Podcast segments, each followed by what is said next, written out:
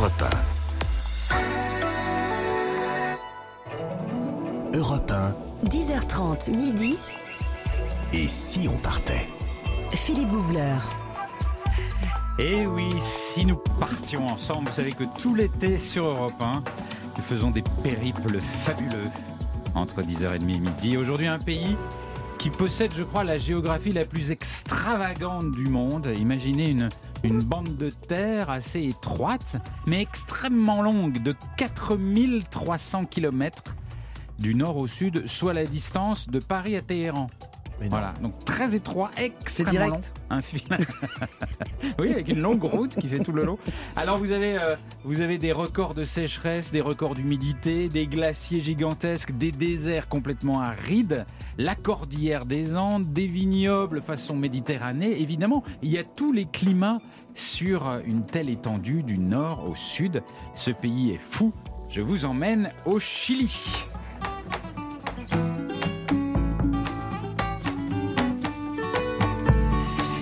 Et pour ce pays fou, il me faut des fous de voyage. Il y a bien sûr Nathalie Corée. Bonjour. Bonjour, hola, buenas. Oh la buenas, quand elle part au Chili, elle part avec sept valises. Les vêtements chauds, les froids, les humides, les Ah, secs. Bah oui, Mais elle est parée, élégante en toutes circonstances. merci. En tout cas, buenos Corée. dias a todos. Jean-Bernard Carrier du guide Lonely Planet, il, lui, il a gravi 807 fois la cordillère des Andes, ce qui lui donne ce physique d'athlète. Oh, c'est gentil, Philippe. Ouais. On n'en profite pas Bonjour assez d'ailleurs de son physique d'athlète. Qu'est-ce que vous voulez dire? Bah, je, bah, je sais pas, non, on Vous vous apportez pas quoi, un assez, petit verre d'eau? Je sais pas. Moi, je vois que la tête, là, on voit pas bien le.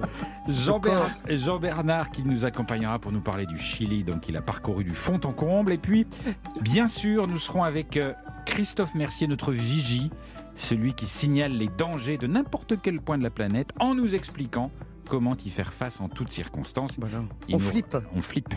On- il nous rejoindra tout à l'heure après le flash de 11h. Jean Bernard, le Chili. On va le resituer quand même. Oui. Alors, en Amérique du Sud, ça c'est sûr, à 11 heures d'avion de la France, donc il y a un bon petit décalage horaire. Un bon, bon gros. Bon gros même. Alors vous l'avez dit Philippe, le Chili c'est un pays à la géographie totalement tourmentée qui se prête à toutes les expériences possibles. Le trekking, le kayak, le rafting, des balades à cheval pour les plus sportifs, mais aussi, et là on s'y attend un peu moins, de très belles stations balnéaires le long de la côte pacifique. Mais oui, on se dirait pas, je vais, je vais Ben à la oui. plage au Chili. Eh bien si on Pourtant, il y en a des plages, il y en a des milliers Je sais que vous aimez le farniente, ça va pour tous ceux qui aiment le farniente, il y a Ouais. la côte pacifique. Et puis tout en bas du Chili, il y a euh, la cerise sur le gâteau, la mythique terre de feu Eh battue par les vents.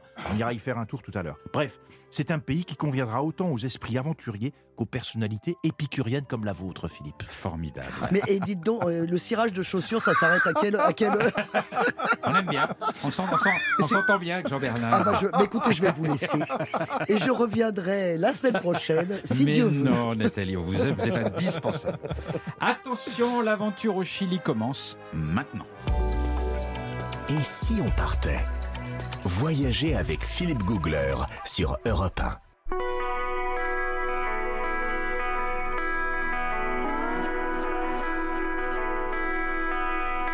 Au nord du Chili, l'un des endroits les plus spectaculaires que j'ai traversé, c'est le désert de l'Atacama. C'est le lieu le plus sombre du monde.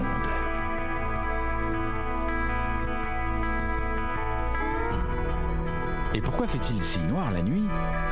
Parce que le lieu est totalement désert. Aucune ville, aucun village, aucune source de lumière, sur des centaines de kilomètres. Et pourquoi l'Atacama est-il désert? Parce que c'est d'abord l'une des régions les plus arides sur Terre. Dans certains secteurs, il n'a pas plu depuis plus de 50 ans. Là-bas, une seule goutte d'eau est un trésor immense.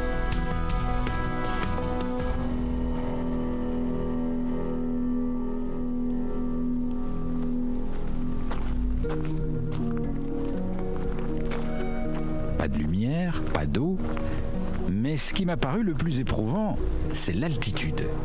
L'Atacama, c'est aussi une ligne volcanique, une barrière naturelle gigantesque, avec des volcans qui frôlent les 6000 mètres d'altitude.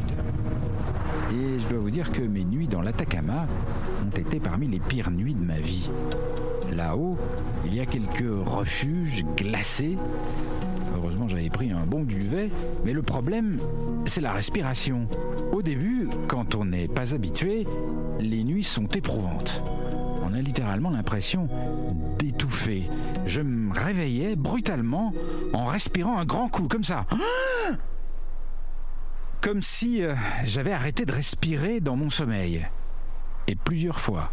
Le tout avec un mal de tête qui vous lâche pas, des fourmis dans les membres, et surtout l'envie folle de redescendre, redescendre rapidement en altitude raisonnable. Mais c'est impossible. Je suis seul au fond de mon duvet avec toutes ces sensations désagréables. La nuit est longue, interminable, et je me jure dix fois que jamais je ne reviendrai.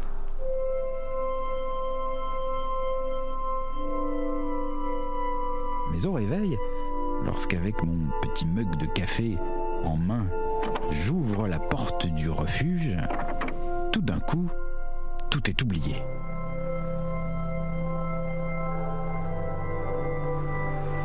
C'est tout simplement l'un des plus beaux spectacles qu'il m'ait été donné de voir.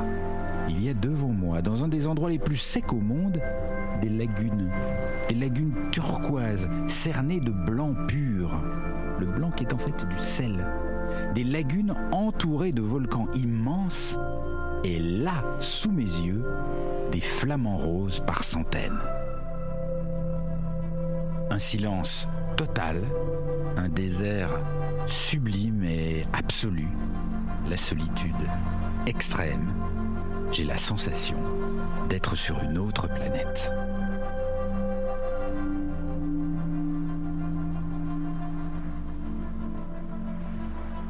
Europe 1, 10h30 midi, et si on partait? Philippe Googler. Dites donc, c'est beau la deuxième partie, parce que la première, on a eu peur. Hein. Qu'est-ce qu'on Vous ne respiriez plus. Mais oui, Et vous ça, faites c'est des le- c'est le apnées du mal sommeil, non d'altitude. Bah, En fait, moi, c'est ma façon de réagir à- au Ah, mal, mal d'altitude. En fait, on manque, le corps manque Ah d'oxygène. Ouais, ouais. Et vous avez cette espèce de. Comme ça, la nuit. Très, très, très angoissant. Mais, si vous voulez, c'est un peu le prix à payer pour voir ce paysage absolument incroyable, lunaire. Et des nouvelles du flamant rose? Alors, les flamants roses, eux, supportent très bien l'altitude. Ah oui. ils sont très en forme. Mais Mais c'est étonnant quand même. mais oui, mais c'est vraiment un, un- un des paysages les plus incroyables de la planète. Et puis surtout, on en parlera tout à l'heure, comme c'est très sec, très noir, sans pollution lumineuse, etc. C'est un endroit La extraordinaire voûte, pour observer Ah, les étoiles putain, et la voilà, Voie ouais. lactée. génial. Et ça, on va en parler dans un tout petit instant sur Europe. Europe 1, 10h30 midi. Et si on partait? Philippe Googler. Nous sommes dans un pays absolument incroyable aujourd'hui, au relief dingue, totalement contrasté du nord au sud, je vous le disais au début de l'émission, 4300 km entre le nord du pays, près du Pérou, et le sud, côté Cap Horn. Et dans ce pays, un, un lieu, le désert de l'Atacama, incroyable. Nous sommes en, en studio avec Alain Détigny, qui est un, un amoureux de l'Amérique du Sud, tellement amoureux qu'il y habite depuis 16 ans. Et son pays de cœur, c'est donc le, le Chili. Euh, il est à- avec nous ici dans, dans ce studio. Euh, bonjour Alain. Bonjour, Bonjour. enchanté. Euh, alors vous organisez là-bas des voyages pour les passionnés d'aventure et de nature extrême avec Chile Excep- Exception. Je sais que je le, j'espère, que je le prononce bien. prononcé. ouais. Exception. Vous avez pris récemment des cours, non? Exception. Ce désert de l'Atacama, qui est quand même un incontournable quand on, quand on visite le Chili, c'est à la fois magique et rude. Vous, vous, vous confirmez ça? Euh, absolument, oui, oui, c'est une vie euh, rude. hein. Les, les- les gens qui y vivent toute l'année, notamment dans l'altiplano, ils ont une vie euh, rude. Euh, Sachant qu'il n'y a pas grand monde, hein, il n'y a pas beaucoup de monde qui vit là-haut. alors, sur- sur- comme tout le Chili, sur la côte, il y a, il y a- c'est là où se concentre la majorité de la population. Il y a, il y a des grandes villes sur la côte de- du désert d'Atacama. Et par contre, dans le moyen plano et l'altiplano, En hauteur? non, là, il y a, il y a très peu de gens. Et, et avec des animaux sauvages, alors on a, on a parlé des flamants roses tout à l'heure, euh, il y a aussi des, des drôles de bestioles qui s'appellent les vigognes. Tout à fait. Les vigognes, c'est un des quatre camélidés. Donc, euh, il y en a deux sauvages et deux domestiques. Ouais. Et c'est un animal qui a le, le poil le, le plus dense de, de- de, la planète. Et, et- et de ce fait, euh, c'est la, la laine la plus chère du monde, plus chère, plus chère que le cachemire. Ah, Ah mais, ouais. mais elle a des caractéristiques particulières, cette laine? Euh, ben, c'est sa, sa densité. Mm. Euh, et avec le nandou, c'est un animal qui, n'a- qui, n'a- qui ne s'abrite pas. Il dort debout et en plein vent. Euh, Ouais. le Ah vent, oui, le vent euh, euh, mais dans, dans ces pays est, dans ce pays est extrêmement fort, très souvent. Euh, D'ailleurs, euh, il y a beaucoup plus de vent euh, en- au printemps et en été. Et en hiver, il y a, voilà, il y a, c'est un- une saison ensoleillée et avec peu de vent. Ouais. Et- Mais ça ressemble à quoi physiquement, euh, la bête? Euh, écoutez, c'est un, voyons, Un un, lama un petit, un petit lama. Ah oui, c'est Euh, lama. donc, donc c'est la famille des chameaux. hein. Oui. Euh, a- les quatre camélidés sont le, le, le guanaco qu'on trouve beaucoup dans le sud, mais aussi dans le nord un petit peu, euh, la, la vigogne. Et les deux domestiques, c'est l'alpaca euh, ou l'alpaga, on dit les Ouais. deux, et puis le, le lama. Très bien. Et alors, c'est pas facile à choper, à, à voir les vigognes. Il faut se, faut se planquer, c'est assez sauvage. euh, C'est, les, les photographes, pour eux, c'est, une épreuve de les capturer. Et puis alors, il y a, y a, y a parmi euh, la, la- la vie qui règne là-haut, très très haut, hein, les, les volcans montent à 6000 mètres, euh, il y a quelques humains, et c'est pas des éramites, c'est pas des fous, euh, ce sont des astronomes. Et, vous allez nous dire, nous, dire ça parce que je, pense que j'ai assisté aux plus belles nuits étoilées de ma vie là-haut. C'est un endroit fabuleux pour observer les étoiles. Mais écoutez, au Chili, on y trouve la plus grande concentration de télescopes au monde, enfin de, centres astronomiques. Euh, et je dirais que pour les voyageurs, il y a deux façons de, euh, profiter de, euh, de cette activité. Il y a les observatoires scientifiques euh, qui se, qu'on peut visiter, mais qui se visitent que le samedi et deux jours. Mm. Et donc là, on visite les installations. On a- Ce sont des visites qui durent 2-3 heures. Mm. Et puis les autres euh, observatoires, ce sont les observatoires touristiques. Euh, et là, on, on- ils se visitent euh, de nuit, tous les soirs, sauf au moment de la pleine lune. Oui, parce qu'il y a pas- trop de lumière. Du coup. Voilà. De, de nuit et avant et de nuit après la pleine lune, on ne peut pas visiter. Donc, Une Ouais. semaine par mois. Mais alors, ce qu'il faut dire, c'est que si, si les nuits sont si belles, si, c'est parce que Parce que vous êtes seul. c'est parce qu'on est seul, c'est parce qu'il n'y a pas de pollution lumineuse, c'est parce qu'il n'y a pas de nuages. hein, c'est un lieu très très sec, donc l'atmosphère est, est dégagée. On est sur une altitude élevée, donc euh, plus près des étoiles, et c'est vraiment un, un paradis. Et, et moi, j'ai- enfin, c'est la, la voie lactée qu'on voit chez nous déjà, qui peut être très belle, hein, une, belle, une belle soirée d'été. Là, on a l'impression qu'elle est tout près de nous. Oui. C'est, comme une autoroute lumineuse Mm, mm, mm. au-dessus de la tête. On a l'impression qu'on peut la toucher avec la main. C'est, fabuleux. Mais C'est absolument stupéfiant. euh, euh, et, et- et, euh, et en même temps, moi, j'ai- pas pu m'empêcher de, de- de m'intéresser à l'astronomie. J'ai visité euh, donc pas mal d'observatoires pour ensuite proposer ce qui me semblait le plus intéressant. Euh, et en ce moment, il y a, d'ailleurs le, projet de l'ELT, c'est-à-dire un extra large télescope. Imaginez que il existe, donc c'est le télescope euh, européen. Vous avez le VLT, Very Large Telescope. Le, diamètre euh, du, miroir fait euh, 8 mètres, euh, euh, 8 mètres euh, et 20 cm. Et le- l'extra large télescope va mesurer 39 mètres de Donc, diamètre. Donc vous parlez des, des immenses télescopes, hein, de- des, qui sont des grandes, comme des grandes paraboles. un peu. Voilà, des espèces d'immenses miroirs Ouais. qui sont en train d'assembler. Et en 2025, on va pouvoir voir les premières images avec ce télescope. Et, et il va être quatre fois plus précis que les plus grands télescopes actuels qui Ouais. sont aux, aux Canaries.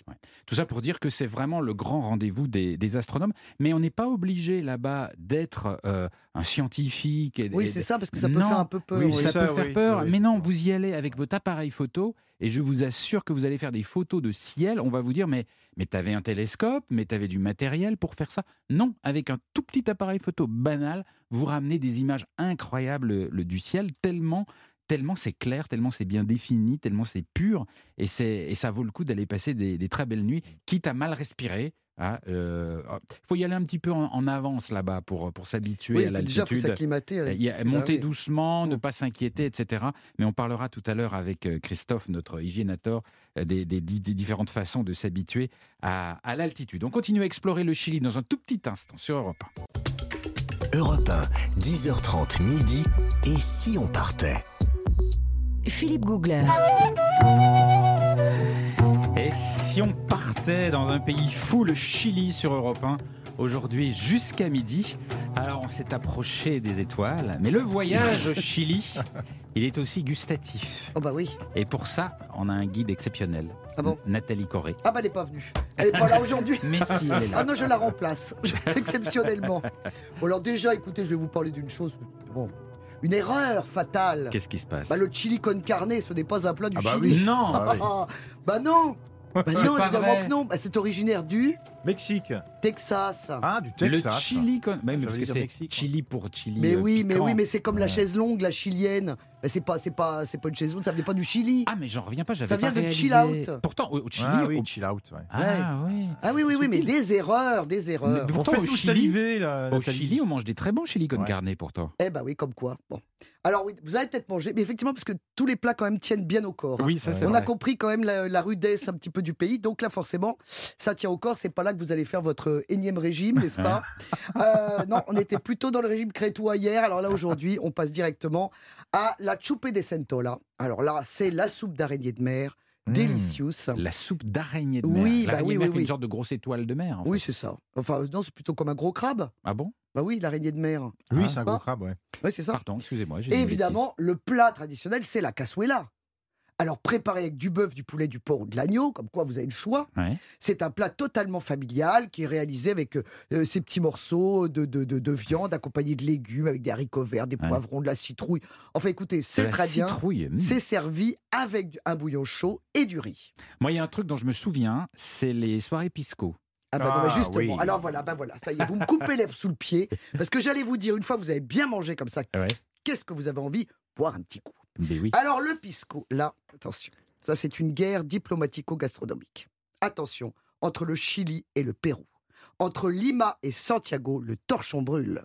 eh oui, parce que les deux pays se, se- se disputent la paternité de Ah cette oui. eau de vie de raisin Ouais, que vous avez bu bien sûr avec un petit peu de citron, des petits Oui, glaçons. Mais C'est oui. tellement délicieux. Ben oui, bien sûr. Mais alors là, c'est un, c'est un drame. Figurez-vous qu'il y a même deux villes qui s'appellent Pisco, une au Chili et une au Pérou. Hein. C'est la guerre. Mais Et donc, oui, ils monsieur revendiquent c'est la les deux guerre. la paternité. Mais oui, alors c'est le même pisco, c'est la même. c'est la euh, même chose. Mais là, il y a une équipe de chercheurs chiliens, parce qu'il y a quand même des gens qui cherchent, qui, qui affirment avoir trouvé des documents qui prouvent que la première distillerie de Pisco se trouvait bel et bien sur leur territoire. C'est-à-dire au Chili. hein. Ah mais non, mais c'est une guerre permanente. hein. Alors, euh, le testament, par exemple, de Marcelino González Guerrero, que vous connaissez très bien, je le sais, euh, qui date quand même de 1733, vous n'y étiez pas, mais quand même, prouve qu'il existait bien une distillerie au Chili de, de, de Pisco. Donc, a priori, ce serait plutôt chilien. Mais je le dis avec des pincettes, car sinon, les Péruviens vont me tomber dessus. Donc D'accord. attention, Et car donc ça, c'est un débat douloureux, ça. Pisco. Hein C'est un débat douloureux, ça. Non, mais c'est non, mais c'est une vraie guerre, hein, franchement. Oui, non, c'est mais vrai, je n'en peux plaisante pas. c'est- euh, Je ne c'est- plaisante, je ne plaisante jamais, vous le C'est savez bien. passionnel. En C'est fait, c'est c'est passionnel ce sujet. là Exactement, c'est C'est épidermique. passionnel. Alors sinon, si vous voulez pas boire d'alcool, il y a autre chose. hein. Je peux vous proposer autre chose. Il y a la boisson chilienne typique, le moté con huesillo. Ah, ça, je connais pas. Ah bah évidemment, ça vous préférez tous les trucs alcoolisés. vous. Mais non, pas du tout. Alors déjà, bon, on ne reviendra pas évidemment sur le, le, le moco chinchi. Le moco chinchi, comme chacun sait, c'est la boisson nationale euh, bolivienne, Bolivienne. à base de exactement à base de, de, de pêche déshydratée. Ben là, on est un petit peu dans le même genre. Mais alors, on va rajouter du blé. On est entre le dessert et la boisson quand même, hein, Mhm. parce que ça tient au corps, ça tient au corps. C'est rafraîchissant, c'est gai. C'est euh, c'est- parfait. C'est un- c'est une chose très très bonne. hein. Bon, Mhm. alors, euh, qu'est-ce que vous aimez manger, vous, et boire au Chili?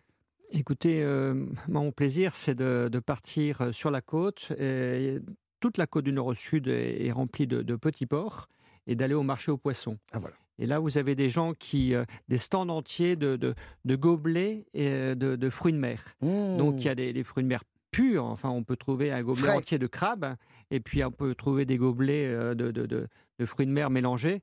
Et ça coûte, ça coûte rien. Et là, on, se- on se gave. Et c'est frais? C'est bah, cru. Ah bah c'est- non, c'est pourri, c'est- Non, normal, c'est vendu, c'est pourri. sur un marché comme ça, non, non, non, non, non, ils, arrivent le, le- le matin, tôt le matin, ils sont allés pêcher la nuit. Ah ouais. Oh bah, et, et vous connaissez le loubré asada Qu'est-ce que c'est? Alors ça, je ne sais pas si vous oserez, grillade, ça, non? Oui, bien sûr, asada, bon, ça vient Ouais, du barbecue. Mais attention, qu'est-ce que c'est Kezako Coco? Attention, loubré, c'est le pied de la vache. Ah. Tiens. Ah oui, oui, oui. Mais non, je, je savais que vous n'oseriez pas. Et pourtant... Je pense qu'on va aller vers l'option tripaille là. non Oui, oui, voilà, bah, comme toujours. Quoi, il mange, Alors, il mange du au pi Chili, bah oui, on mange le pied de la vache. Bon, on mange tout. Ah. On Bah, c'est comme tout. les rognons, Mais Philippe. oui, faites mais pas cette pourquoi vous faites tête-là. des niais Bon, c'est la Mais ça doit texture. être rugueux, ça doit Oui, être. c'est spongieux en fait, c'est spongieux, spongieux. Mais oui, mais c'est nettoyé, c'est c'est broyé, on le fait tremper, C'est en petits bouts, on le, on le gobe. on le découpe ensuite en, en- en- comme un beefsteak en Bah, fait. C'est comme du riz de veau. Ouais, exactement. Mais c'est en fait c'est la matière, mais c'est c'est la, si- texture si Bah, va je trouve un peu difficile, si C'est un petit peu comme de la langue. Mais si Vous c'était bon, de la on en mangerait chez nous. Non mais vous imaginez des demander du pied de la vache chez le boucher. Bon. Alors sinon j'ai mieux. Attention, les jours de match à Santiago, Ah, les jours de match de foot. hein. Ouais. Il y a beaucoup de fans qui évidemment vont commander un sanguche de potito. Et le sanguche des potito, tenez-vous bien, c'est de la viande de rectum. Oh Oh, écoutez, mais faut tout Mais essayer. Philippe, vous oh faites là toujours là. une tête incroyable. Mais non, un- mais de la viande, d'abord, il n'y a pas grand-chose dans rectum. Je ne sais pas, je n'ai pas goûté. Non, mais parce qu'en Mais- termes de quantité de viande, ça ne doit pas être grand-chose. Mais avec des oignons, ça passe. non, mais en tout Mais cas, on appelle de ça quoi De quel animal? Bah, de la vache toujours. Ah. Non, mais vous, vous connaissez bien votre anatomie en tout mais cas. vous commandez un potito, maintenant vous saurez ce que c'est. Je voudrais faut, un potito. il faut combien de vaches pour faire un, un sandwich Non, mais en tout cas, la, la- la règle est là, c'est que tout se mange. On ne jette rien, vous voyez. Il faut, faut quand même. euh, Bon, bah voilà, c'était le, c'était le Bon. petit truc euh, ragoûtant de la journée. Ouais. Un petit potito et un match de foot. On ira Allez, pas au match de foot. hein. Ah, et ça se mange que les soirs de matchs de foot. Non, mais parce que c'est en sandwich, c'est en takeaway, comme on dit. Ce sont des, des, des petites, euh, des petits aliments de rue. Des tapas. Oui, en- non, c'est plutôt en sandwich, là, ça tient au corps. Et quand on même, boit hein. quoi? On boit un pisco avec ça. Bah non, je vous ai dit, prenez plutôt un truc sans alcool, parce que je ne peux pas vous encourager à, bo- à boire du pisco. Eh bien, on est à l'antenne, je vous Vous rappelle. n'êtes pas on n'est emballé, pas dans votre Philippe, salon? là? Mais Philippe, vous n'êtes pas emballé. Mais ben non, je sais pas, je- le pied et le rectum de vache. Je- non, mais, je- Mais sinon, bref. vous prenez des soupes, écoutez, comme ça, vous prenez des soupes avec de la viande. Euh, nous, nous continuons à explorer le, le Chili sur Europe 1 dans un petit instant. Euh, nous sommes ensemble jusqu'à midi dans Et si on partait? À tout de suite. Europe 1, 10h30 midi, et si on partait? Philippe Googler. Tous les jours, un grand voyage sur Europe 1, juste pour le plaisir de rêver. Et aujourd'hui, sans la moindre fatigue, sans le moindre décalage horaire, nous sommes au bout du monde dans ce pays incroyable. Une bande de terre toute étroite, mais longue de 4300 km, un grand ruban du nord au sud, avec une diversité de paysages et d'ambiance absolument dingue. Je suis au Chili avec vous et avec toute ma petite bande de baroudeurs. Nathalie Corée nous a fait rêver avec Oh, mais vous savez bien, c'est mon rôle de vous, de vous faire dé- découvrir des choses que vous n'oseriez jamais manger. Je le connais. rectum bouilli. Non, c'est pas bouilli, c'est en sandwich d'abord.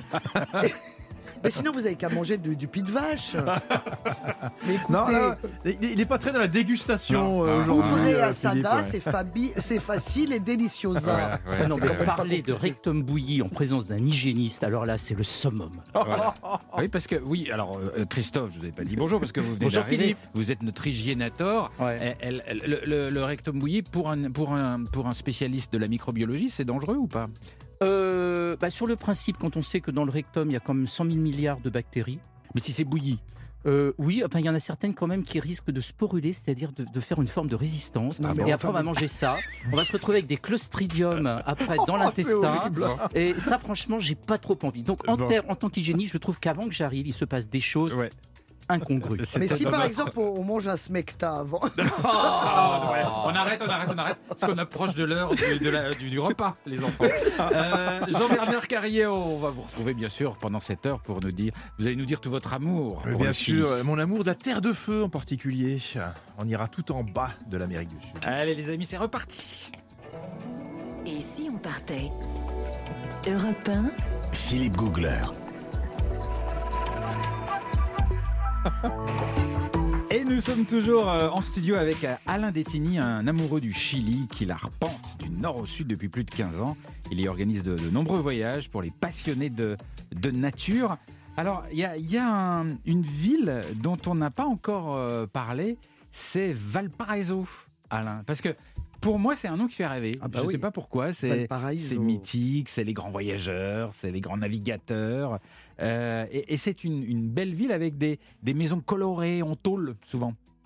Euh, voilà, c'est euh, une ville où on, on termine souvent son voyage. On Ouais. a envie de terminer les pieds dans le Pacifique.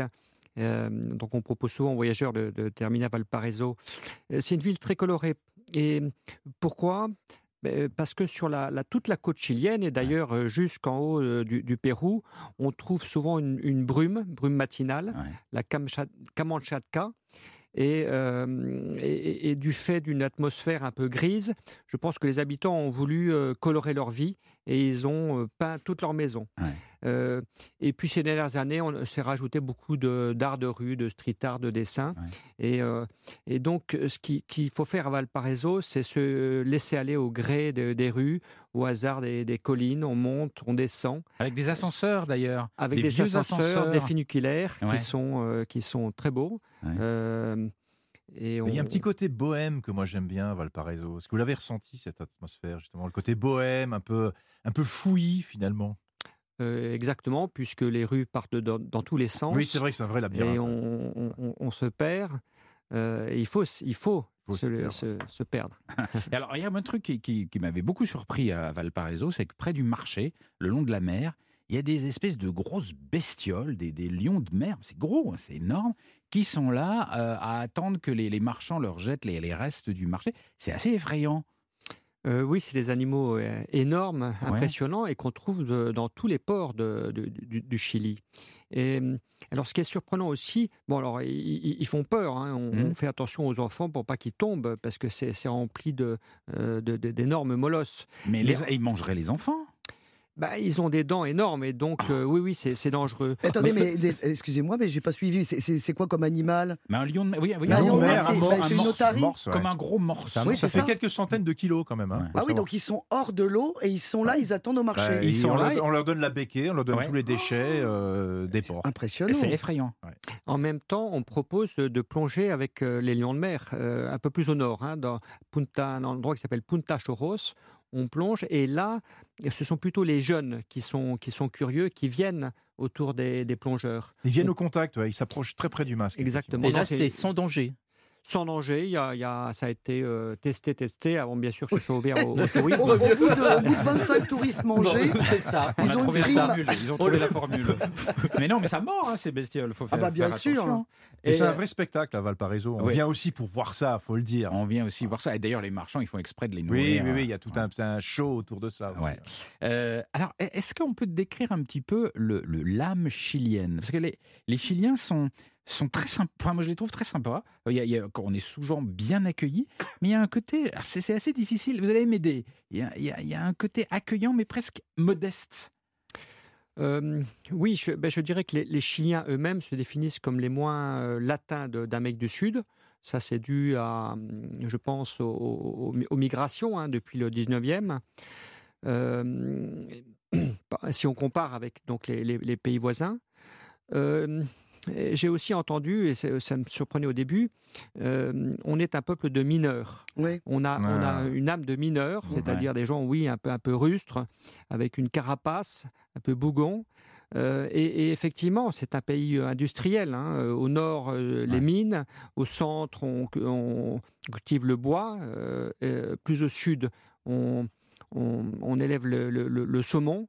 Et il y a, y a, oui, un esprit un peu, un, un peu Laborieux, rustique. De travailleurs. Laborieux, ouais. mais euh, bon, je ne parle pas de la capitale parce que comme tout- toutes les capitales, les gens sont un peu le même comportement. Mais quand on sort et donc on, on rencontre des, euh, des- les, les- les Chiliens, il faut, euh, il, il faut comme casser une carapace. Oui. Et puis après, on trouve des gens charmants. Mais vraiment Euh, gentil, vraiment adorable. sympa. ouais, ouais. euh, a- a- accueillants. Ils ont aussi un rapport avec la nature, parce que dès qu'on sort des villes, c'est un pays qui est, c'est- le pays de la nature, hein, le Chili. Absolument, absolument. Avec des glaciers incroyables, mais vraiment gigantesques. Alors là, tout à l'heure, on parlait de l'Atacama, le désert qui est au nord. Là, on part, on part vers le sud, hein, on s'approche des zones australes. La région des lacs. Et, et- et là, il y a- moi, je suis allé voir, je sais pas, je sais pas vous, Jean-Bernard, ce que vous avez découvert. Moi, j'ai vu le, le glacier Grey, qui est, qui est une espèce d'énorme masse de glace qui se, qui se jette dans l'eau euh, une sorte de, de- de lac au, au- au- au pied du glacier. Donc vous approchiez du, du glacier en bateau, en, en évitant des sortes d'icebergs qui flottent sur, sur le lac, et vous avez l'impression de faire une, une aventure polaire un peu. Euh, oui, tout à fait. Le, le glacier grès, on peut l'approcher de trois façons. Donc, euh, soit en bateau, euh, en traversant le lac, on va euh, sous les parois, soit en kayak, on peut aussi Ah oui euh, Ah, génial, naviguer entre les, les- les- les gros glaciers, les icebergs ou les tampanos, on dit là-bas, et ou enfin on peut prendre pied sur le glacier et partir. On part avec deux guides et on, on fait une balade de deux heures sur le glacier. Mais ça, c'est dangereux, il ne faut pas y aller tout seul, hein, parce que ça bouge, ça craque, ça se fendit. euh, Ah, dans les trois cas, on est encadré. Mais c'est pas un- c'est pas un glacier très pentu. Pas des- pas un glacier avec des crevasses énormes.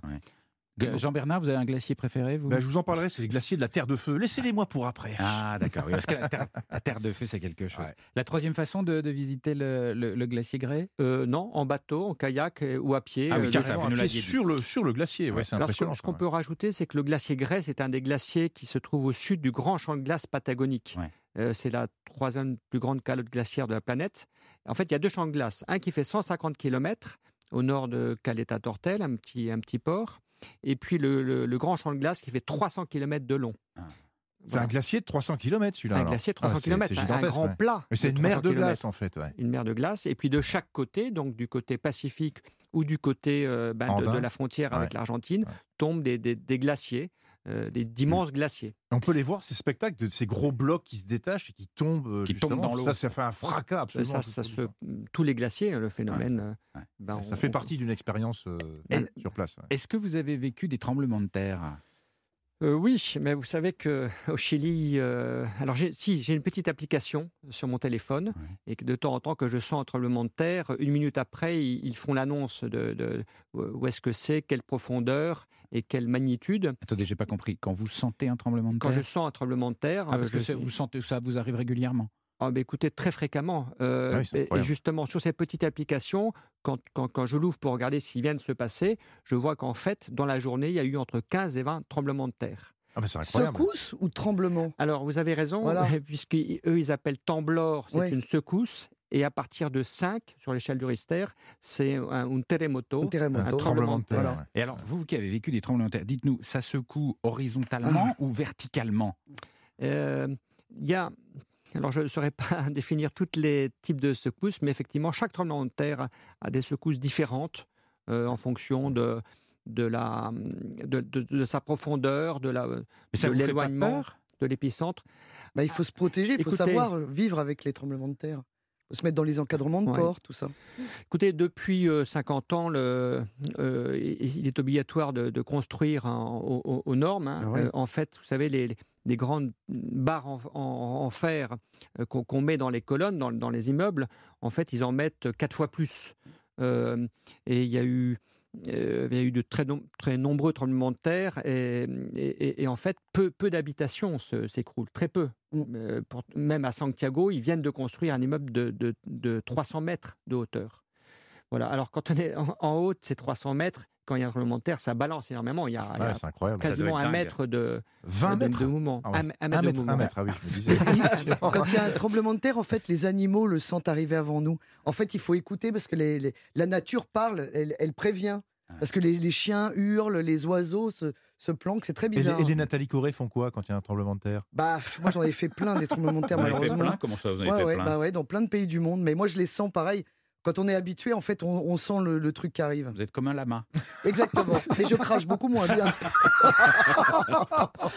Ça y est. Merci Ça y est. beaucoup euh, euh, de nous avoir fait euh, visiter le, le Chili à votre façon, Alain Détigny. Je rappelle que vous êtes euh, fondateur de Chile Exception, hein, une, agence qui permet d'explorer le, Chili.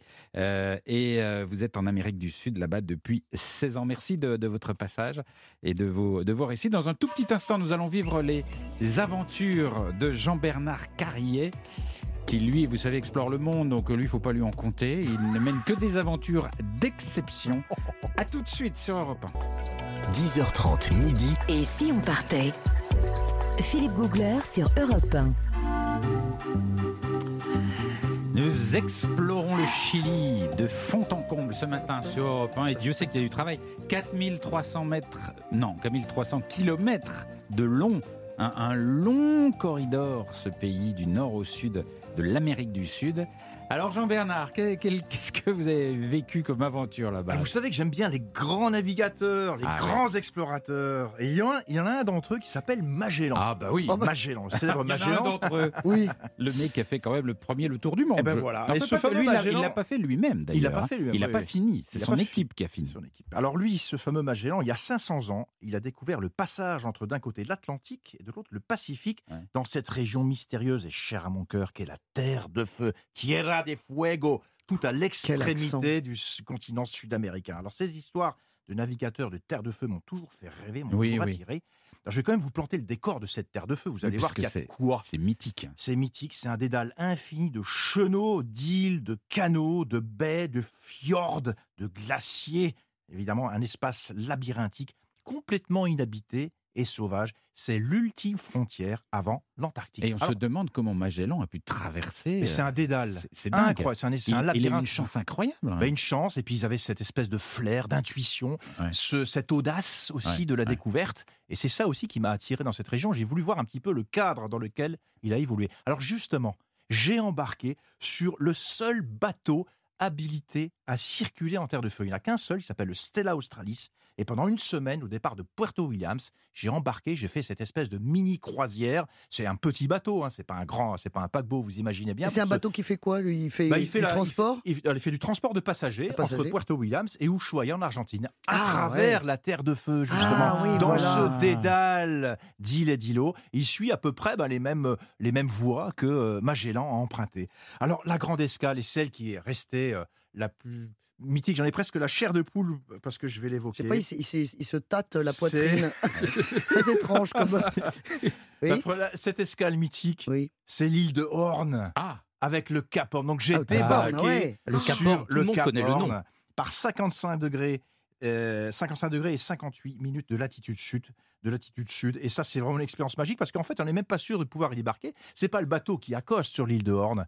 On attend sur le Zodiac et c'est le capitaine qui décide si oui ou non on va pouvoir accoster parce qu'il y a des vagues. c'est-à-dire, Et- j'ai pas compris. Vous êtes sur un bateau et il y a un zodiaque à il côté. y a un Zodiac sur le bateau qu'on met à l'eau Ouais. on embarque sur ce Zodiac pour aller accoster et débarquer sur cette petite île de Horn. Horn. Il y a qu'une seule, il y a- en fait, on peut débarquer que sur une crique sur l'île de Horn. Mais- une mais- toute petite crique qui fait 10 mètres.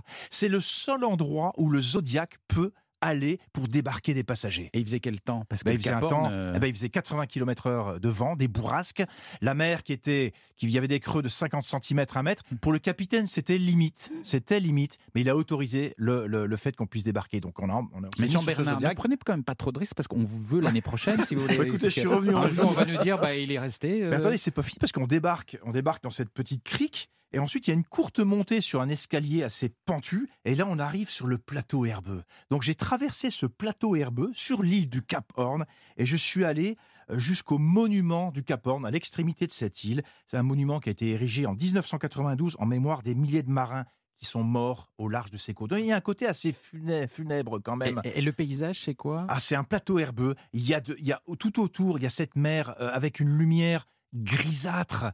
Il y a du bleu profond, euh, bleu gris, bleu acier, et puis cette, euh, cette lumière d'aquarium presque. Vous voyez ce que je veux dire? Avec des nuages bien grisâtres, plombés. Il y a une ambiance de bout du monde, une ambiance que, qui a inspiré les écrivains, les Pablo Neruda, les Francisco Coloane. Donc c'est très inspirant Mm. d'aller sur ce site. Et Mais- puis il y a ce vent qui est en permanence, qui souffle dans vos oreilles, 80 km/h en permanence. Ça fait beaucoup et c'est des rafales qui peuvent monter euh, à bien plus que ça. Et une fois que On se sent sur- à la fin d'un monde en fait. C'est ça. que Ouais, oui, c'est le bout du monde, c'est vrai. monde, Et, et voilà. une fois que vous êtes là sur ce plateau herbeux, qu'est-ce que vous faites? Bah, je suis allé voir Ariel parce qu'il a habité ce plateau herbeux. Ah bon? Ariel et sa famille, c'est le gardien de ce. C'est la, il fait partie de la marine chilienne et il vit sur place. Donc c'est- pour que la marine dise voilà, ça nous appartient, ça appartient au Chili. Bah, ce fameux Ariel, il vit avec sa femme Nathalie et leurs trois enfants. Ils ont accepté de vivre sur ce caillou mythique, sans téléphone, sans internet. Ils ont un contrat d'un an. Ils font des relevés météo justement et de surveillance. J'ai discuté avec Ariel. Je lui ai dit mais vous avez les nerfs solides pour vivre ici. Comment Bah vous faites pour supporter euh,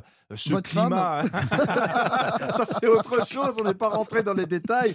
Mais je lui ai parlé plutôt du climat et il m'a dit tenez-vous bien que les rafales dépassent régulièrement les 200 km/h. Ah. Et il m'a raconté que les, les murs de la maison vibrent et tremblent régulièrement Oh lorsqu'il y a des tempêtes. Voilà, c'est quand même impressionnant. Mais il a, il il a dit peur. Il a Alors régulièrement par les bah, par, Par les fameux bateaux, bateaux, par les là. fameux bateaux qui déchargent effectivement. Mais ils sont tout seuls Et ils sont tout seuls, ils sont tout seuls, voilà. Et il m'a dit, alors ce que j'ai trouvé incroyable, ce fameux climat, parce que moi ça me fascine le climat du Cap Horn, il m'a dit, on vit les quatre saisons en un quart d'heure. C'est quand Oh là. même fou ça, voilà. Oh, Alors comme je- ils sont pas coupés du monde quand même, puisqu'il y a des visites de bateaux euh, assez régulières. Ah oui, mais s'il y a un problème, il n'y a pas de téléphone. Il n'y a pas de téléphone, et il y a une radio. Il y a une Ah, radio. il y a quand même une radio. ont Alors, il y a une expérience à faire quand même quand on est chez Ariel, justement. Vous amenez votre passeport et vous tamponnez le passeport Ah oui. avec un tampon qui commémore votre passage du Cap Horn. Et ça, je l'ai dans mon passeport et Oh. j'en suis Wow. assez fier. Voilà. Donc, Et, et leur fonction, c'est quoi? Alors, c'est juste. une- Relevé météo. D'accord. Et puis de la surveillance, et puis ça fait partie aussi, de- enfin je veux dire, le Chili et la marine chilienne, ils disent voilà, c'est à nous, il y a quelqu'un de chez nous qui est présent sur ce caillou du bout du monde, le fameux Cap Horn. C'est pas un engagement à prendre à la légère. Là. Ah, oui, oui, il vaut mieux. Waouh. ah, sinon, ça peut se transformer en Shining. Ah hein, oui, ouais. Jack Nicholson. Belle aventure. Et puis, ce qui est trucs, superbe aussi, ce qui est superbe aussi, c'est qu'à un moment donné, on, on voit, on se dit, l'horizon infini, tout au bout, c'est l'Antarctique. Ah oui, ça c'est génial. Voilà. Ben, ça, c'est, Ouais. on est en marge de quelque chose, et c'est Ouais. fabuleux. Euh, euh, euh, ma chère Nathalie, vous, Oui. vous regarde avec des yeux pleins de plein Oui, d'étoiles. c'est quoi c'est depuis qu'il parle en se caressant la poitrine. Je sais pas, c'est très étrange. Non, mais c'est vrai que c'est non, mais c'est Non, mais fabuleux. Il a rencontré des gens extraordinaires. Dans un instant, Christophe Mercier, Oui. hygiénator, va nous expliquer bah alors quelles là, sont voilà. les menaces qui pourraient venir du. Chili. À tout de suite sur Europe 1. Europe 1, 10h30 midi. Et si on partait? Philippe Googler. 11 heures de vol pour aller là-bas. Pas de 11 décalage heures horaire. de vol, sans décalage horaire sur Europe 1. Comme ça, c'est magique. Nous sommes au Chili avec Christophe Mercier. Et si on revenait en bonne santé du Chili, pourquoi se poser la question? Y aurait-il une menace? Mais partout. Oh, ça, alors, lui, non. Ah, il commence bien. Lui. évidemment. La France a peur. La France a peur, absolument. Non. Le Chili, c'est un pays magnifique. On Mais fait oui. en parler depuis 10h30 ce matin. Donc, il faut y aller. C'est extraordinaire. Mais il faut pas oublier, on a parlé de l'altiplano Mm. tout à l'heure. L'altiplano, c'est quand même 1500 km de plaine au milieu de la cordillère des Andes. Ouais. Il faut pas oublier que l'altitude moyenne, c'est 3300 mètres. C'est énorme. Et C'est énorme. Ça en fait le lieu habité le plus haut au monde après le plateau tibétain.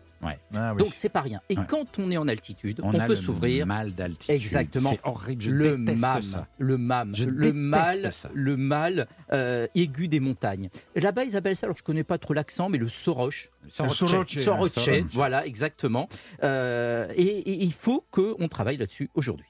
Donc vous allez nous apprendre comment faire. D'abord, ça, ça vient de quoi exactement le mal Bon. d'altitude? C'est simple, Philippe.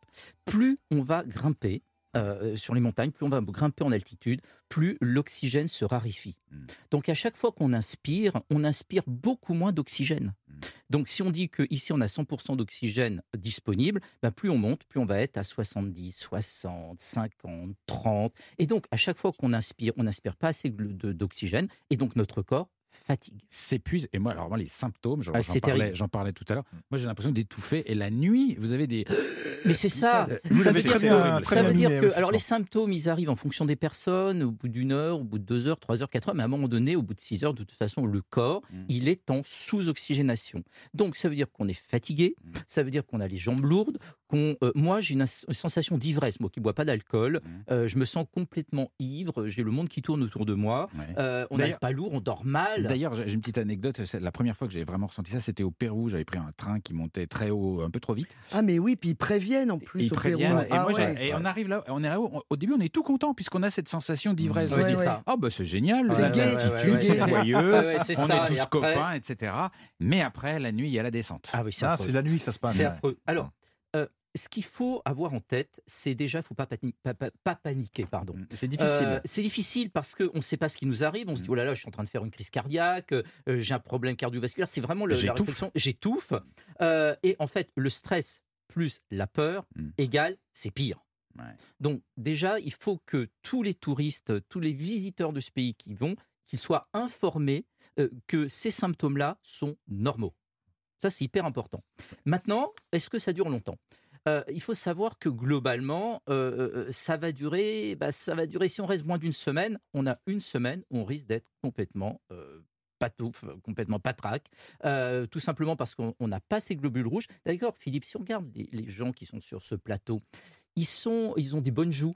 Ils sont assez rouges au niveau du visage. bonnes joues Ils sont, non, mais le- le- le- le- les Chiliens, les, les, les- les- tous les, les Péruviens, ils ont des bonnes joues. Oui, en vrai. fait, ils sont un peu Ouais. rouges au niveau Ah. du visage parce qu'ils sont en hyperglobulémie, c'est-à-dire qu'ils fabriquent énormément de globules rouges Pour capter pour plus capter d'oxygène. plus d'oxygène à, Mm. à chaque inspiration. Ce qui veut dire d'ailleurs que eux, quand ils reviennent euh, euh, au niveau de la mer, à mon avis, eux, ils planent. hein, Eux, Ils sont que- dopés. Ah, ils sont, ils sont Ah deux- oui, ah, eux, Ils sont à l'OPO. ah ben, c'est ce que font d'ailleurs Les sportifs. les sportifs. Mm. Exactement.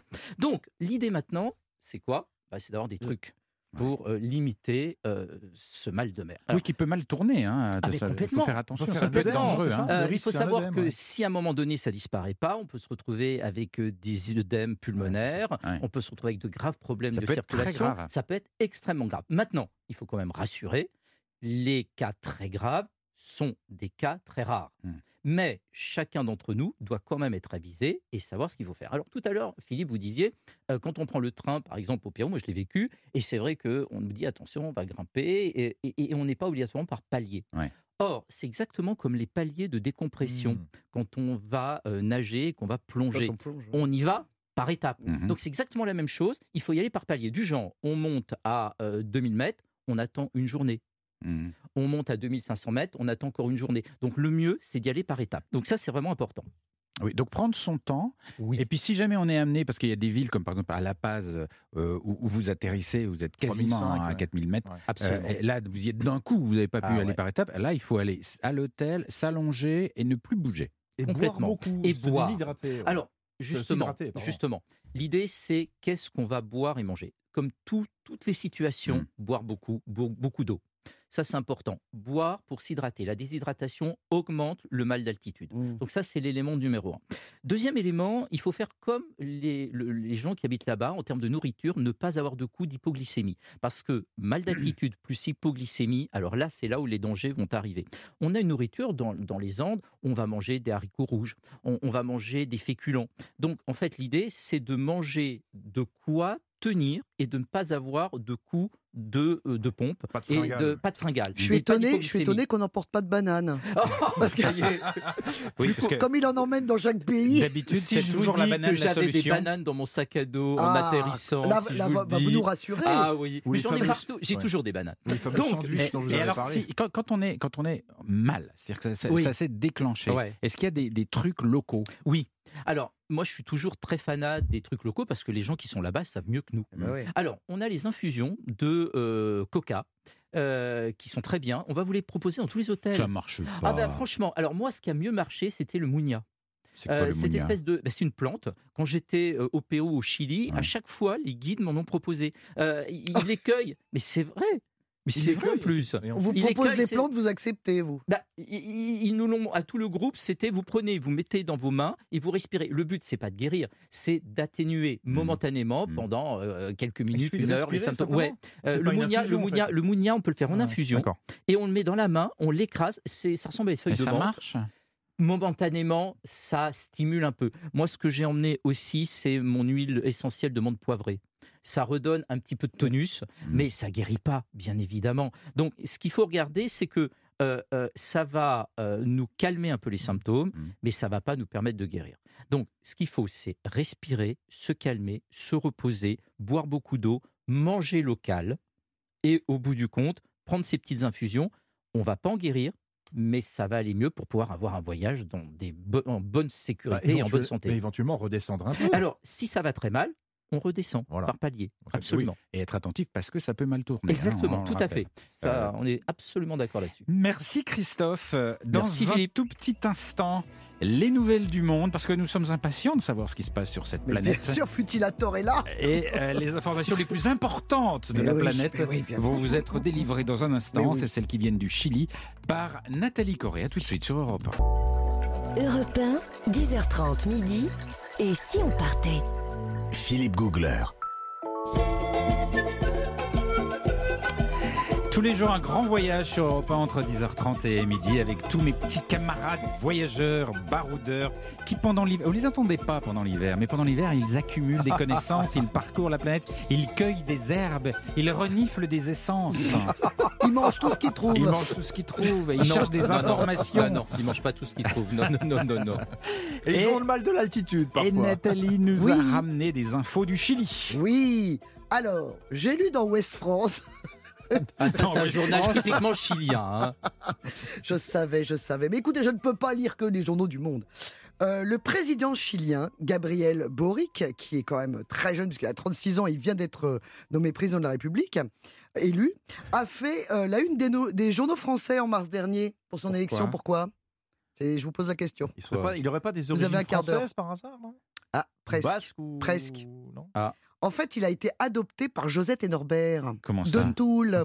Oh Mais non. oui, figurez-vous que Quand il lorsqu'il était avait petit 15 ou ans, actuellement Oui, quand il avait 15 ans, il a fait un séjour linguistique et il a été accueilli dans cette famille Ah, et il garde un lien hyper fort avec la France. ah, Quand il est arrivé, il ne parlait que deux mots de français, il disait papa et maman. Alors, évidemment, du coup, bah voilà. Il a été carrément adopté par, par, par Josette, euh, Et euh, Norbert. Josette et, et Mais Norbert. pourquoi il était orphelin? Non, mais, mais comme il disait que papa et maman, bah, du coup, c'est un petit peu comme une famille d'adoption. Enfin, ils sont très fiers, évidemment, Josette et Norbert, et Josette Balance. Josette Balance dans West France, elle dit il avait de la personnalité, le petit, mais de là à ce qu'il devienne président, je ne l'aurais jamais imaginé. Prends ça dans les dents. Donc, en tout cas, ils ont, le couple ambitionne évidemment de traverser l'Atlantique pour aller rendre visite Eh au très jeune chef d'État du Chili. Mais alors, excusez-moi, j'ai pas compris. Il était là quoi en séjour linguistique? Séjour linguistique, il est Ah, resté d'accord. 3-4 mois quand même. hein. D'accord, d'accord. Voilà. Et puis, euh, ben, voilà, il s'est créé des liens absolument indestructibles avec cette famille. Et voilà, maintenant, bah, ils, ils avaient un enfant, mais il, il est devenu président de la République. Pas mal, pas mal Pas comme quand Pas même, mal, hein. pas mal, pas mal. Voilà. Alors, je ne sais pas s'il y a une famille chilienne qui a hébergé M. Macron, je ne sais pas. Alors, euh, qui me contacte. Alors, par contre, à la une du euh, Diario Financiera, là, qui est vraiment ma, ma Bible, mon livre de chevet, bien sûr, euh, c'est au, mois, au mois de mai dernier, figurez-vous qu'un Chilien a accidentellement reçu de la part de son employeur près de 300 fois son salaire. C'est bien ça. Alors, il était effectivement employé au groupe Consorcio Industrial de Alimentos, euh, le leader chilien de la production de charcuterie, hein, comme vous savez très bien, Philippe. Oui. Euh, il consulte son compte en banque et là, surprise, il constate que son employeur lui a, lui a viré près de 170 000 euros. Je vous ai fait la traduction, parce qu'en pesos chiliens, ça faisait beaucoup plus compliqué, à la place des 515 euros prévus. Bah c'est mieux. Ah bah oui, c'était pour mieux. Donc l'homme a effectivement touché 300 fois son salaire. Ah, Complètement désorienté, évidemment. Il prévient son employeur, parce qu'il est très honnête. Oui. Il le prévient. Ah bah ça, c'est pas vous qui auriez fait ça. hein. il a informé son, son, son employeur, qui a confirmé après vérification qu'effectivement, il avait, il avait gagné 300 fois son salaire, et qui devait évidemment rendre le trop perçu. Et l'employeur s'était rendu compte de rien. Il tient bien Rien. ses comptes, le, le gars. Exactement. oh, le comptable. En tout cas, euh, évidemment, l'employé s'est engagé, évidemment, à le faire dès le lendemain. Euh, donc, il promet qu'il passera à la banque et que tout sera, tout sera revenu dans l'ordre. Évidemment, le lendemain, aucune trace de remboursement. L'employé n'est d'ailleurs jamais venu retravailler. Il a disparu avec les pesos. Tu m'étonnes. Euh, en tout cas, le consortio, donc évidemment, a alors là lancé une procédure hein, pour récupérer une partie des 170 000 euros. Et contacté par la direction, euh, l'employé a répondu Hop, bah, qu'il s'était pas réveillé le jour où il avait été convoqué pour rembourser. Mais ça arrive, une panne Mais qu'il allait passer à la banque au plus vite. Bon, évidemment, il l'a jamais fait. Lui, il s'est envolé avec l'argent, bien sûr. Et le 2 juin dernier, les ressources humaines de l'entreprise ont trouvé une lettre de démission sur leur bureau. Ah, quand même. Oui, oui, de l'employé en disant Il non, est- finalement, je ne reviendrai jamais. Mais Bah, il était finalement, il est élégant. honnête. Il était est élégant. Très ouais. élégant. Finalement, il y a de l'honnêteté dans cet homme. Ben oui. Alors, trêve de plaisanterie, maintenant passons euh, directement à ma rubrique favorite qui est Secret de beauté du monde. Ouais. Et là, évidemment, je vais vous parler d'un produit typiquement chilien. Le meilleur, en tout cas, vient du Chili. Mhm. C'est la bave d'escargot. Allons, bon. Alors, Oh. Ah, ça fait non, mais rajeunir. ça fait un ça, carton en Europe, ça fait un carton. Ouais, ça On fait même rajeunir. Pour La vous bave dire. d'escargot. Mais, Oui, bah, moi, mais on met carrément les escargots sur le visage. Mais non, la bave d'escargot, Bah oui, bah, pas il- celui-là. Non, mais- Redescendez de votre altiplano. Alors, Ah oui. ça a commencé dans une ferme hé- héli- hé- hé- hélicicole, comme on dit. Donc, Ah, hélicicole, très bien. euh, bien. Vous l'avez placé. Oui, d'une famille euh, mapuche. Alors, c'est une des, des- un des peuples autochtones du Chili, euh, dont la production chair d'escargot était exportée dans le monde et particulièrement en France. Ouais. Et figurez-vous que dans cette ferme, alors chaque jour, euh, des ouvriers se blessaient en décoquillant les escargots. Et le fils de famille s'est rendu compte qu'avec la bave des escargots, ben, ça, ça cicatrisait très vite. Ah. Donc, il s'est dit, il y a peut-être quelque chose à faire. Et effectivement, bah, il y avait des, phé- des, des- des- des- des propriétés phénoménales dans le composant de la bave. Alors, pourquoi est-ce qu'elle est efficace? L'escargot a effectivement la possibilité de, ré- de se régénérer et de se réparer lui-même ses blessures. E- extraordinaire. Quand la coquille est abîmée, hop, Ouais. il en refait une. Grâce à sa bave? Mais oui, donc ça va être ciment de réparation totale. Et évidemment, ça va être une action pour nous régénératrice absolue pour le visage. Donc, pas question de torturer l'animal parce que comment est-ce que on obtient une bave de bonne qualité? Ah bah justement, on, on les fait baver devant quelle photo? Alors oui, non, alors pas du tout. Ah bon. D'abord, on ne les torture pas, je tiens à le dire. hein. Attention, Hmm. aucun animal n'a été torturé. Euh, les femmes mapuches aiment beaucoup les escargots, elles en prennent soin. Donc elles ont l'habitude de, de les titiller pour qu'ils bavent. Des les titiller. Ah, Comment est-ce qu'on Là, on est titille sur un un escargot terrain, est, on est sur un ai terrain été sûr. glissant. Alors, comment on obtient la meilleure bave? Parce que c'est ça qui vous Ah oui, intéresse. ah oui. on a Alors, hâte on de le dépose savoir. les escargots. On est tous les dans un trois peu face à Nathalie, Oui, là, on en écoute, bave. écoute, écoute On ça, en toi. bave, on en bave. Prends-en de la graine. Alors, donc, euh, tu, tu mets les escargots dans un peu de- d'eau pour, Mhm. pour qu'ils se. Ouais. Bon, il faut Mhm. qu'ils se détendent, l'animal. Bon. Il, faut qu'ils se sentent bien. Bon. Et après, on va, avec une petite spatule, on va venir le chatouiller la base du corps. Mais c'est où la base du on- corps? Bah, c'est ce qui sort, là. C'est ce qui C'est la ce qui- tête. bah oui, c'est la tête. Oui, non, mais il n'y a pas que la tête. Après, il y, a- il y a tout le, y a le un reste. énorme pied. Voilà. Oui, voilà. ouais. Et là, vous, là, vous chatouillez un Là-dessous. petit peu.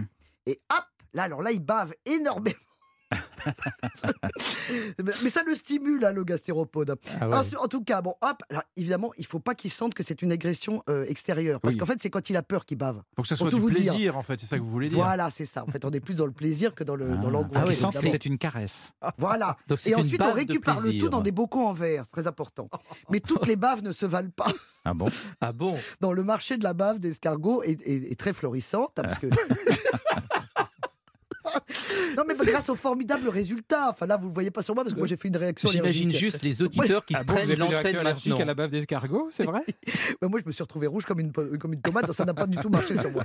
Mais effectivement, non, par, par exemple, tout le monde, tous les pays se sont mis sur le marché. Mais toutes les baves ne se valent pas, comme Ah je bon vous l'ai dit. Ben non, c'est très important. Les Chinois, par exemple, ont une bave de, de- de- de plutôt mauvaise qualité. Ah bon, pourquoi ils n'utilisent pas les, les bons de, l'escargot, évidemment, l'escargot chinois. L'escargot chinois est moins bon. Ben, Il, est- il, il- bave, une, une bave, moi.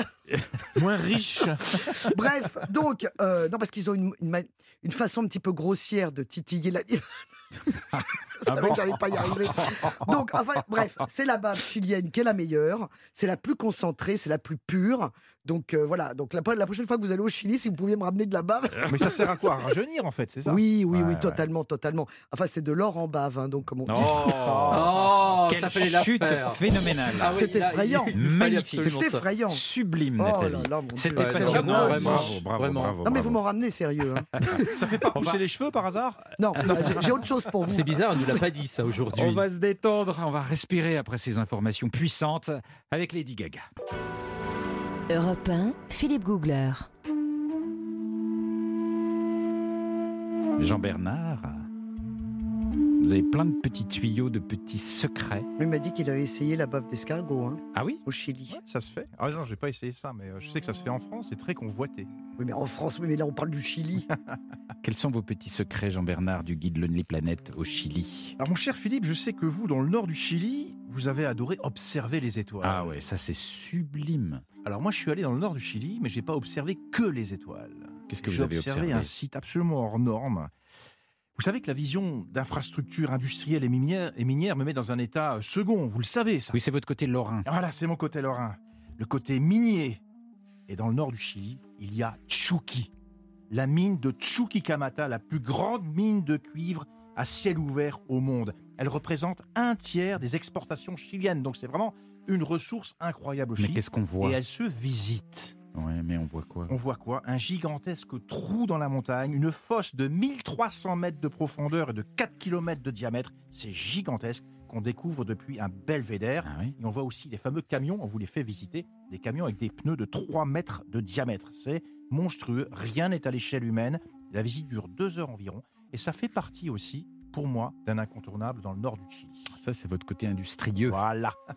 C'est son côté au fourneau. C'est votre côté au fourneau. Vous avez rien de, d'un petit peu romantique ou de qui nous ferait décoller Ah si, On se baigne? Ah si, ah si. On va mettre le cap sur Chiloé. Alors, Chiloé, c'est une île Ah oui. au Chili qui est pas très loin du, euh, du continent. Cette île est une merveille, c'est un monde à part. C'est une destination qui mérite presque à elle seule un séjour. Euh, elle fait 100, presque 150 km du nord au sud Mhm. et il y a tous les ingrédients d'un séjour de rêve. Alors au niveau du patrimoine, on va commencer par le patrimoine. Beaucoup de maisons en bois coloré, une soixantaine d'églises, toutes en bois, et dont certaines d'ailleurs sont classées au patrimoine mondial de l'UNESCO. Elles datent du XVIIe et XVIIIe siècle. Et il y a également des maisons sur pilotis qu'on appelle les palafites sur cette île de Chiloé. Donc au niveau architectural, c'est vraiment très très riche. Ça, c'est le côté culturel. Et côté nature, il y, a- il y a des choses? Côté nature, c'est phénoménal également euh, sur Chiloé. Il y a une grande partie de l'île qui est classée parc national. Et parmi les expériences qu'on peut vivre, c'est le sanctuaire naturel de Chepu, dans le nord de Chiloé. Qui il y a plein de cours d'eau. Il y a plein de Ah, cours c'est d'eau le nom qui du truc. c'est le nom du truc, c'est le nom du, du site.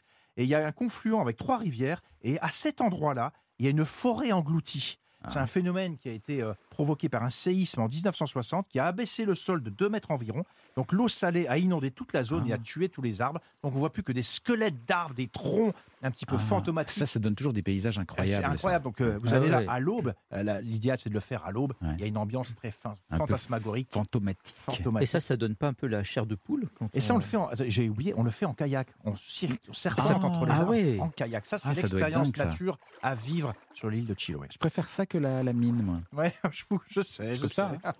Et qu'est-ce qu'on mange à Chiloé? On mange très bien à Chiloé parce que c'est une île de pêcheurs. Il y a plein de petits ports de pêche. À nous, les poissons et les fruits de mer, le saumon, le vrai saumon, pas du saumon industriel évidemment, le poisson-ci, Le les poisson-ci. Oui, un poisson goût, ça le se mange? Bah, c'est, euh, c'est de la chair blanche qui est très très bonne, très Ouais. délicate, très fin au palais. Les huîtres, bien sûr. Et on les mange la fameux scie? crabes. Ah non, la scie, bah, c'est la forme du, la forme, je veux dire, du museau Ouais. du poisson, la forme du bec Ouais. du poisson qui ressemble un peu à une scie. D'accord. Et puis il y a une spécialité à Chiloé, c'est le curanto. Alors ça, j'adore aussi. C'est un mélange de fruits de mer, de viande et de légumes qui est cuit lentement à l'étouffée dans un trou recouvert de feuilles. C'est l'une des grandes spécialités euh, traditionnelles de Chiloé. Donc le curanto, n'hésitez pas parce que ça tient bien au corps et c'est une spécialité. Alors ça, ça met du temps à préparer. hein. Alors, il y a une région dont on n'a pas encore beaucoup parlé. C'est la Patagonie qui, qui, est- qui, qui mord sur le Chili. hein. Ce n'est pas qu'en Argentine, la, la Patagonie. Euh, vous avez des- vécu des expériences là-bas? Oui, alors la Patagonie, je vous la fais courte parce qu'il y a des vallées verdoyantes des lacs partout, des montagnes qu'on peut explorer à pied ou à cheval. Et surtout, il y a une expérience un peu particulière que moi j'adore, il y a des ranchs. Et les ranchs vivent les gauchos dans ces ranchs. Ah oui. Et ça, c'est fabuleux. Et il y en a une qui s'appelle la ferme Rincon de la Nieve, dans la vallée Azul, à 5 km d'une ville qui s'appelle Palena. Et là, c'est une ferme dans laquelle on peut séjourner, mais pas seulement. On peut aussi monter à cheval, si on est bon cavalier, et accompagner les, les gauchos. Les gauchos qui sont un peu les cow-boys. C'est hein. les cow-boys, Ouais. hein, ça fait très Far West. Et on peut participer à l'encierro, qui est le rassemblement du, bétail. Ouais. Et toutes les activités de la ferme. Ça, c'est une expérience qu'on appelle le tourisme rural au Chili, le tourisme rural. Ça fait vraiment du partie. tourisme rural. Oui, mais ça Sans sonne accent. mieux, ça sonne mieux. Mais c'est l'une des grandes expériences à vivre au Chili, dans cette Patagonie. On est l'espace d'un jour ou deux, un petit peu un gaucho soi-même. Et alors, le gaucho, euh, ce qu'il faut faire avec lui, c'est le barbecue. Ah oui, l'assado. L'assado. Ah, alors là, c'est la dehors. parrillada. On mange de la bonne viande. Ah, de la barbaque avec, exceptionnelle. euh, avec un bon vin chilien. Alors c'est un peu rustique, hein, Ah ouais, c'est rustique, pas- voilà, mais c'est c'est vraiment une super ambiance. Nathalie Mais on se baigne toujours pas ou quoi On se baigne jamais euh, au Chili. Alors si, je sais que vous avez une irrépressible envie de farniente, de vous Oui. mettre les doigts de pied en éventail. Oui. Bah, pour vous, j'ai une pépite. Il y a une station balnéaire qui s'appelle Bahia Inglesa, qui est beaucoup plus confidentielle que, le- que la ville de Valparaiso. Il y, a des, il y a des plages à Valparaiso, mais c'est pas celle que je recommande. Bahia Inglesa, il y a les eaux cristallines, il y a une grande étendue de sable blanc, il y a des affleurements rocheux. Ça fait un petit peu penser aux îles Lavezzi encore, si vous voyez ce que Mm. je veux dire. Et il y a une ambiance un petit peu branchée. C'est une escale balnéaire très prisée pour ceux qui veulent sortir un petit peu des sentiers battus. Mais Et- vous et- n'avez pas été à, à- à Algarrobo Non, C'est la plus rien. grande piscine du Ah, monde. Ah, c'est quoi Elle ça, fait l'équivalent de 80 pisines olympiques. Oh là Ah, Et oui, c'est en où, bordure de, de l'Atlantique, en fait, en bordure de l'océan. C'est Ah incroyable. Ça fait 250 millions de litres d'eau. Mais qui a cette piscine? Mais qui, comment- qui, cette Qui a osé Mais c'est Algarobo. Mais, c'est- mais ça a l'air génial. Moi, j'ai vu des photos, c'est extraordinaire. Bah, C'est-à-dire que ça longe la mer. Mm. Et donc, c'est alimenté en eau de mer, filtré bien sûr. Oui, mais c'est une parce que piscine comme la de mer- mer, en fait. Oui, C'est une piscine comme la publique Ah, Oui, mais, oui, mais oui, oui, c'est alors c'est dans un énorme complexe Ouais. où il y a des casinos, des trucs. Mais vous pouvez tout faire. Vous pouvez faire du kayak, vous pouvez faire de la planche à voile, vous pouvez Ouais. faire de la natation. Vous n'avez pas été. Moi, ça, ça me donnait très envie d'y aller. Moi. Ah, Donc On vous avez fait pas envie une de voir un piscine alors qu'il y a la mer à côté. Bah, c'est ça. Mais parce que Une la mer, elle est, elle est froide. Ah bah voilà.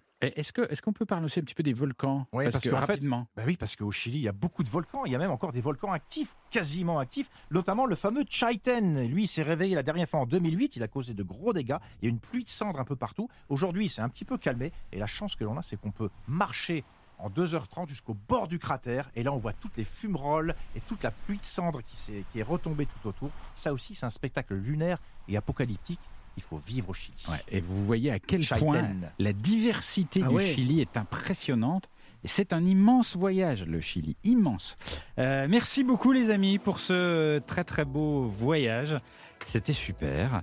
Euh, on- L'émission va se terminer. Je voudrais, avant qu'on se quitte, dire un petit mot d'amitié pour notre réalisateur fétiche, Jérémy. Oh, Oui, mais oui. Jérémy. Oui, notre Jérémy. Parce que Jérémy, euh, cette, cette émission lui doit beaucoup. C'est lui qui la, qui la met en onde, qui l'orchestre depuis, euh, depuis ses débuts, depuis trois saisons. On l'adore. Et il doit prendre des vacances. Donc euh, voilà, on lui fait une grosse bise. Bonnes vacances, Jérémy. Tu vas, tu vas nous manquer.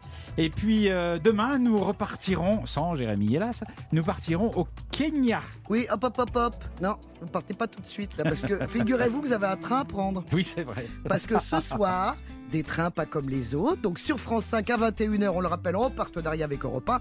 Et nous partons à, je dis nous, parce que c'est comme si j'étais avec vous dans le train, mais bon, évidemment, Mais je, je vous emmènerai pas, un jour, là. je vous reste emmènerai, toujours sur le vous quai de la gare. Et vous partez à la découverte de la République dominicaine. Absolument, c'est un, un très joli épisode où on va découvrir la République dominicaine qu'on aime, celle de l'eau turquoise et des Ah, belles là, on se baigne enfin. mais aussi celle qu'on ne voit jamais, celle des trains. Et il y a quelques pépites, je ne vous cache pas.